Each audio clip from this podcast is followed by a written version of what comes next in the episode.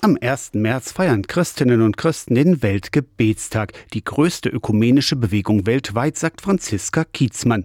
Sie ist bei den evangelischen Frauen in Mitteldeutschland zuständig für den Weltgebetstag. Wo in 150 verschiedenen Ländern immer am ersten Freitag im März Frauen zusammenkommen und gemeinsam eine Gottesdienstordnung feiern. Diese Ordnung mit Liedern und Gebeten wurde von Frauen aus dem schon vor Jahren ausgewählten Schwerpunktland vorbereitet, in diesem Jahr Palästina brisant und besonders in Deutschland ein hochemotionales Thema. Den Weltgebetstag ganz ausfallen zu lassen, sei aber keine Lösung, sagt Franziska Kietzmann. Wir bitten inständig darum, die Türen wirklich zu öffnen und vielleicht in einem Friedensgebet zusammenzukommen, vielleicht einfach nur zu singen, um eben mit den Frauen in Palästina und Israel verbunden zu sein. Weltgebetstag ist auch der Blick über den eigenen Tellerrand, eintauchen in eine für uns oft fremde Welt, in ein unbekanntes Land. Man lernt ganz viel Neues. Die Geschichte kennenzulernen, auch immer wieder, denke ich, den Schmerz der jeweiligen Frauen kennenzulernen. Vielleicht ist es besser, am Ende mit mehr Fragen noch dazustehen. Einfache Antworten wird der Weltgebetstag am ersten Freitag im März nicht geben können.